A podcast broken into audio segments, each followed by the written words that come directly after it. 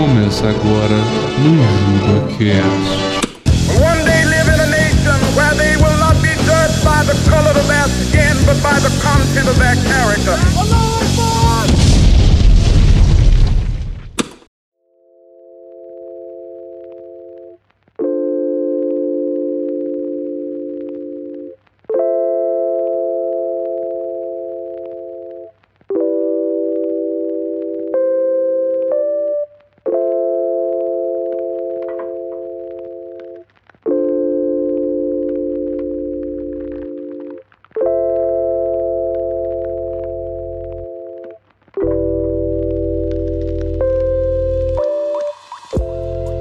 Povo, tudo bom? Meu nome é PA e eu sou o Bojack da vida real. E hoje eu vou falar um pouquinho sobre o inconcebível, o absurdo, Kierkegaard, é, um pouquinho de Camus também, Frank e Bojack, para dar aquela pitada final no assunto.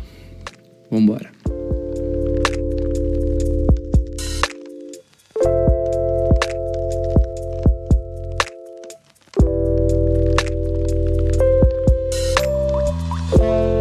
Primeiramente, eu queria começar ilustrando o, o absurdismo e o inconcebível, né? E o absurdismo é nada mais do que aquele homem que enfrenta uma situação que ele sabe que é inconcebível, que é totalmente contra ao senso comum, e mesmo assim ele enfrenta essa situação sem mostrar muita relutância, né? Esse é o absurdismo. Para ilustrar um pouquinho disso aí, é, eu quero que vocês imaginem uma situação. Nessa situação, está você e seu melhor amigo. E vocês estão andando pelas ruas de madrugada, voltando para casa. E de repente, vocês param. E o seu corpo é totalmente tomado por medo. Porque vocês visualizam um beco não muito distante dali, talvez uma mulher, julgando pela silhueta da sombra, acompanhada de talvez dois homens. E essa mulher grita com todas as forças do, das cordas vocais, enquanto parece ser dois homens estuprando ela. E julgando pela silhueta de, de algumas matérias orgânicas voando e líquido, talvez não só estuprando, mas devorando essa mulher. Que vocês não conseguem distinguir direito o que está acontecendo. E tomados subitamente pelo medo entranhado em vocês, vocês simplesmente começam a andar para frente como se fossem dois robôs, sem pensar no que estão fazendo. E no segundo dia, vocês se encontram, se cumprimentam, falam sobre o assunto, mas não dão trégua. E para Kierkegaard, o que incomoda ele não é essa covardia que você e seu amigo tiveram, mas sim a, a capacidade de ter enfrentado aquilo, de ter sofrido a consequência da imaginação do ato e simplesmente ter continuado, de ter ignorado, entre aspas, o, o acontecido. Então, esse basicamente é o absurdismo de, definido de uma forma mais clara.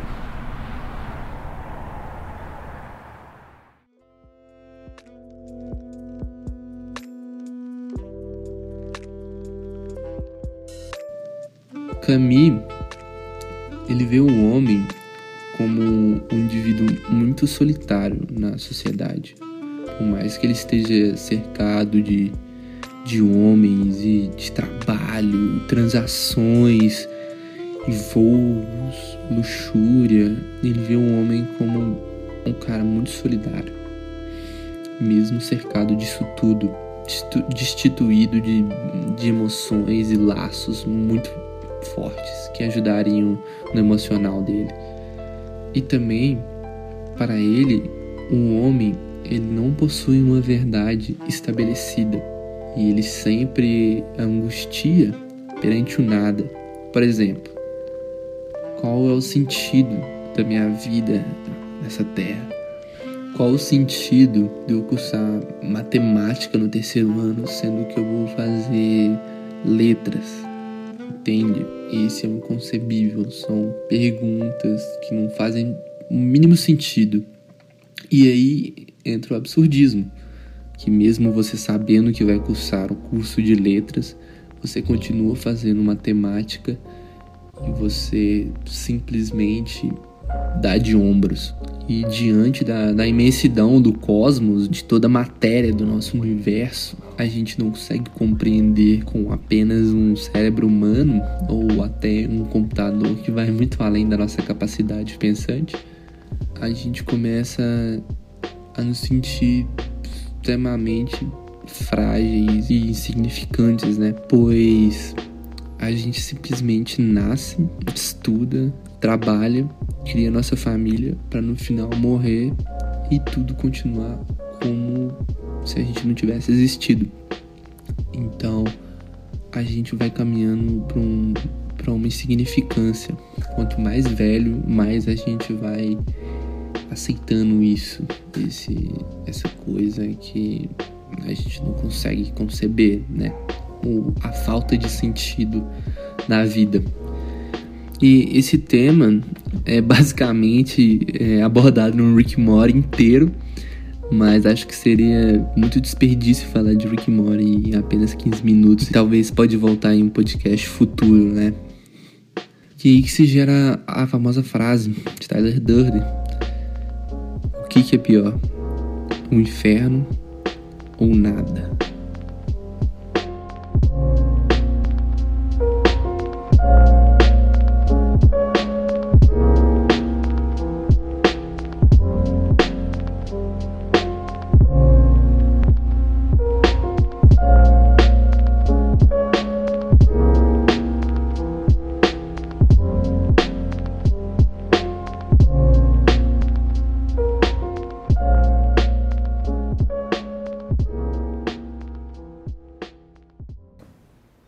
Don't tell Don I, I said anything.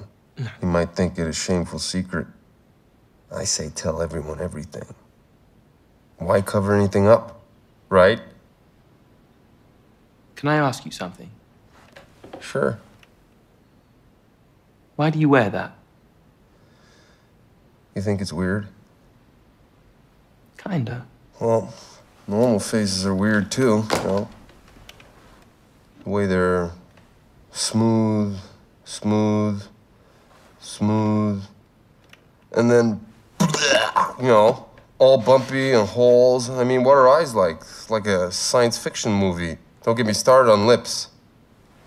Like the edges of a very serious wound. That's true. But your head is still sort of intimidating. Well, underneath, I'm giving you a welcoming smile. Would it help if I said my facial expressions out loud? Well, maybe. Welcoming smile.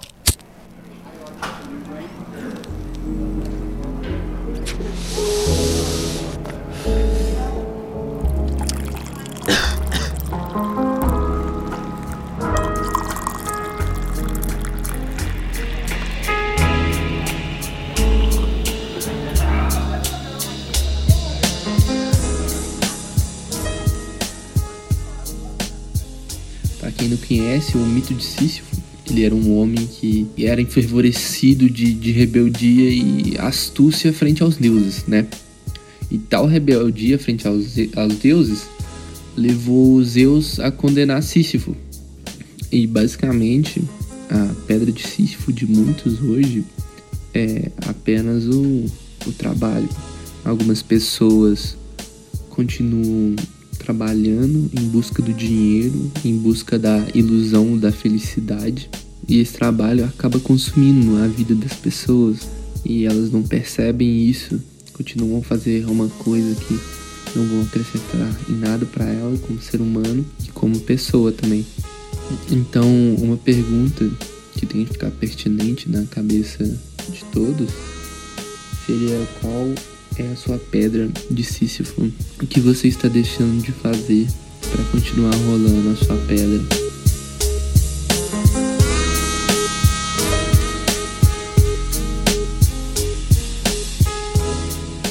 E começando a falar um pouco sobre Frank, é muito interessante que esse filme, a banda toda é baseada no absurdismo, cara.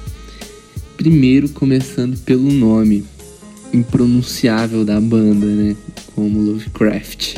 E além do nome da banda ser totalmente fora do padrão e estilizado de uma forma totalmente contra a manada, e os cartazes da banda são totalmente fora de padrão idem. Se você perceber nos minutos iniciais do filme, onde John tá olhando para os cartazes e tentando compor uma música, é perceptível que as imagens que seguem o nome da banda são totalmente aleatórias e não sense, totalmente inconcebíveis. Fora as letras da música e o método de composição deles totalmente contra a manada e totalmente desprovido de moral e isso bebe totalmente da, da, da fonte de Kami, que é um ponto muito interessante do filme e uma das coisas mais instigantes também. Outro ponto no filme é quando John ele tenta encarar o fato de Frank usaram a máscara o tempo todo e ele simplesmente fica se fazendo perguntas, assim como a gente quando está deitado, olhando para o céu, pensando na sua vida. E ele começa a questionar: ah, por que isso? Por que aquilo? E é simplesmente magnífico como o outro personagem vira para ele e fala: Cara, você apenas tem que aceitar isso. Não, não julgue, entende? E totalmente quebra a expectativa da pessoa que tá vendo o filme e acaba esperando uma resposta que sacie a curiosidade da pessoa que está assistindo, né? E simplesmente é uma resposta em que você não engole, mas tolera, né? É basicamente a situação em que você olha pro, pro beco, vê a menina e segue em frente. Muito bacana. E também é, a gente percebe que no, no início do filme, o John ele se mostra muito angustiado porque tudo que ele tem basicamente não significa nada. Porque o sonho dele é ter uma banda simplesmente fodástica, é, internacional, que compõe vários hits e já está na fama há muito tempo.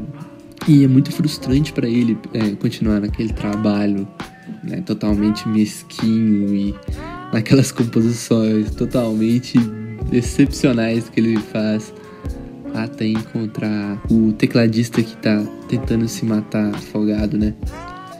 E esse personagem, o John, ele persegue essa fama a qualquer custo no filme. Ele tenta ir com tudo. Ele tenta fazer tudo para atingir essa fama. Só que bem no final do filme, ele percebe que a verdade dele a verdade de perseguir a fama não significava nada.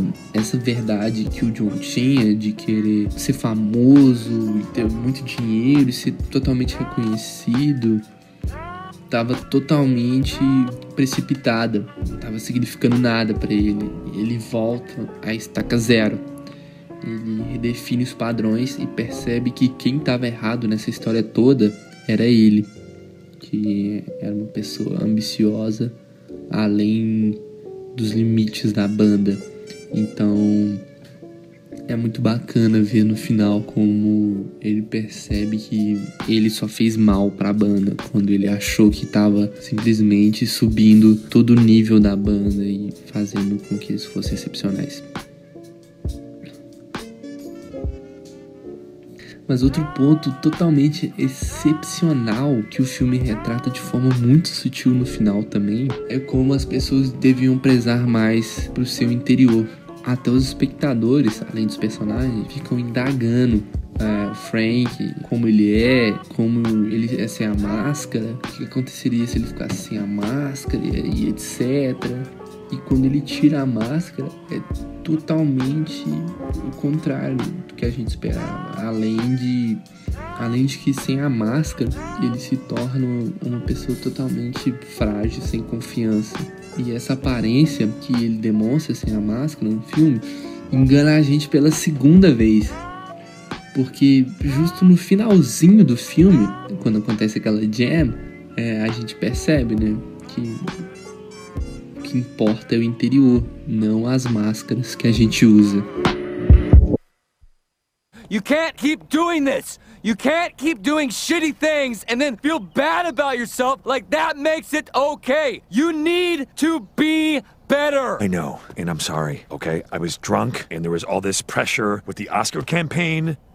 But now, now that it's over, I. I No, no, Bojack, just stop. You are all the things that are wrong with you. It's not the alcohol or the drugs or any of the shitty things that happened to you in your career or when you were a kid. It's you. All right? It's you. Fuck, man. What else is there to say?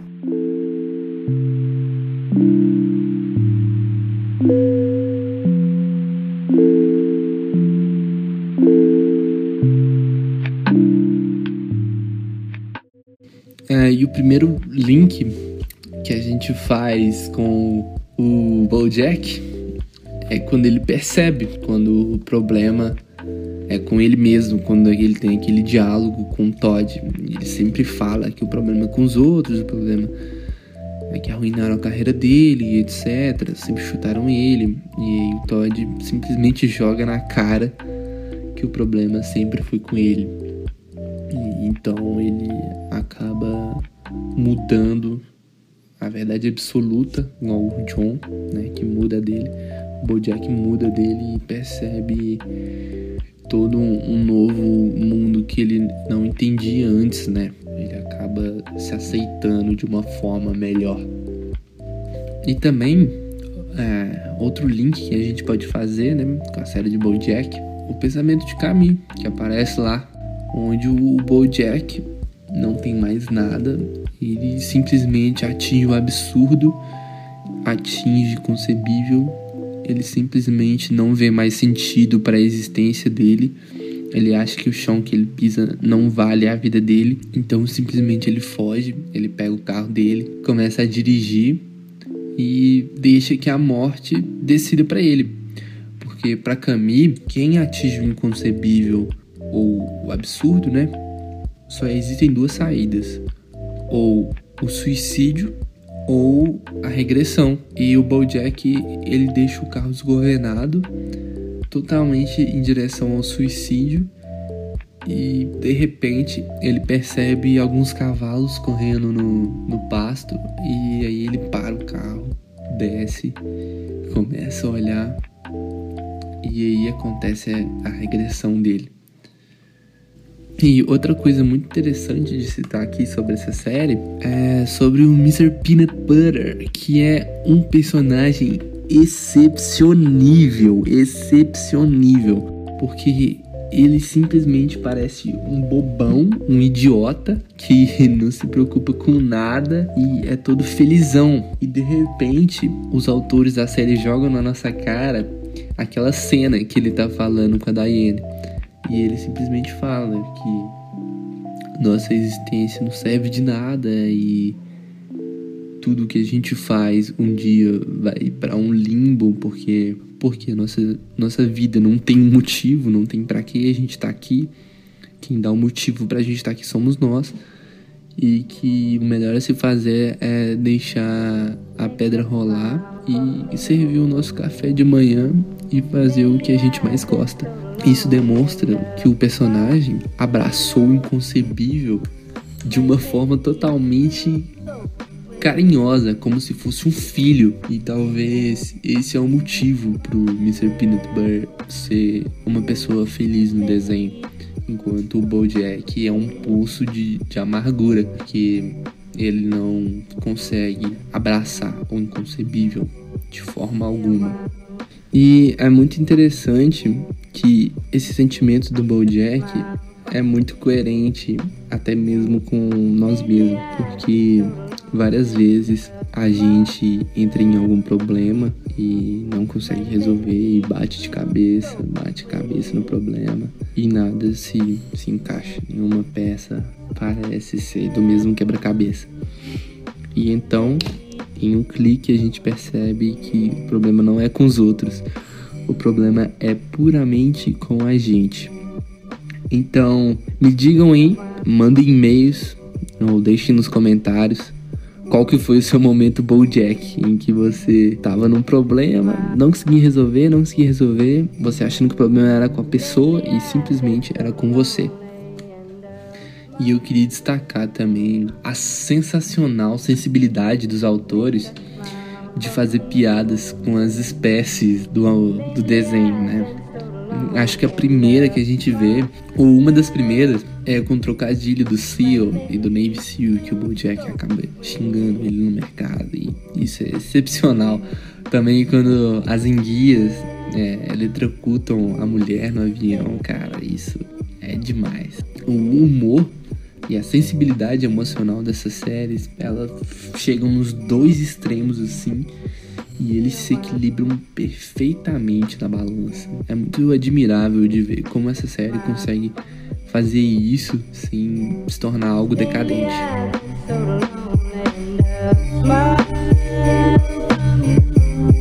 Might make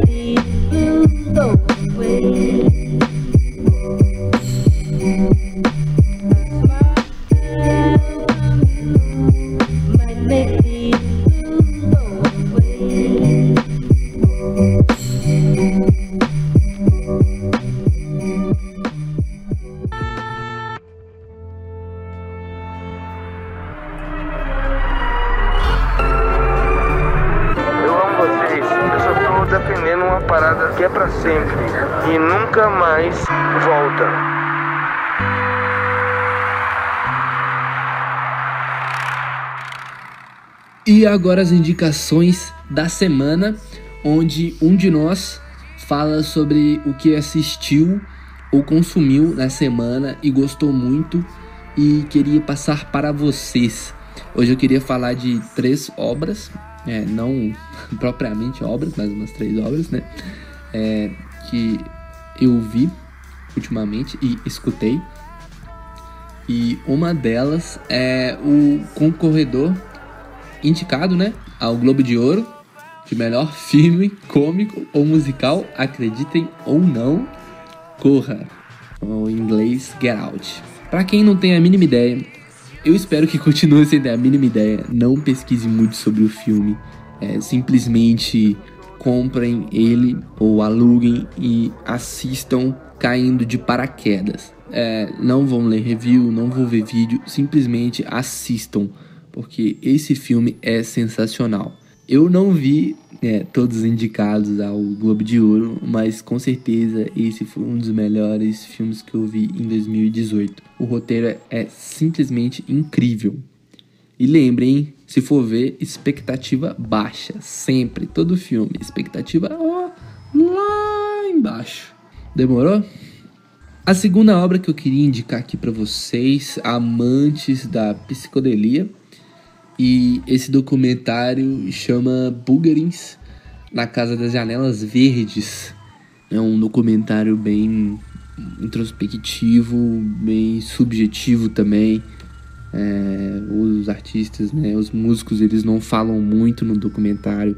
É basicamente eles tocando e chamando pessoas para tocar, fazendo jam e para quem gosta de curtir um som desse estilo, né, bem início do Pink Floyd. É, vai curtir muito esse documentário, bem naturalista assim, mas vale a pena assistir, com certeza. A minha terceira indicação aqui, ela já tá um pouquinho datada, mas eu acho que vale muito a pena dar uma chance, ainda mais pro, pros amantes da música, né? Da não sei qual número é arte, mas com certeza vale a pena pelos arranjos né, fora do normal, né? até o modo de, de cantar do cara é bem, bem próprio, né? bem singular, é muito interessante. É, então dei uma chance aí para o King Cruel e o álbum chama Six de Six Feet Beneath the Moon. É um álbum simplesmente maravilhoso que te pega de supetão quando você tá escutando ele na madrugada. Possui uma vibe muito legal, muito viajada. Não chega a ser do estilo do Boogeries, claro, mas é um álbum que certamente merece né, o seu tempinho ali. Principalmente pela música Borderline e Baby Blue. Que Baby Blue é simplesmente um hit do King Cruel, né? A música mais famosa dele. Então, quem nunca ouviu falar aí, King Cruel. Então, muito obrigado pela sua atenção, por ter escutado o nosso podcast que a gente está fazendo com tanto carinho e se dedicando cada vez mais, né? E cada vez mais aprimorando também. E eu queria que você interagisse com a gente, soltasse um comentário aí, mandasse um e-mail para nós, que tá tudo num tópico aí. Qualquer dúvida também pode mandar pra gente que a gente vai responder. A gente não vai demorar, fiquem tranquilos, viu? E mais uma vez, muito obrigado pela sua audiência. Foi um prazer ser escutado por você.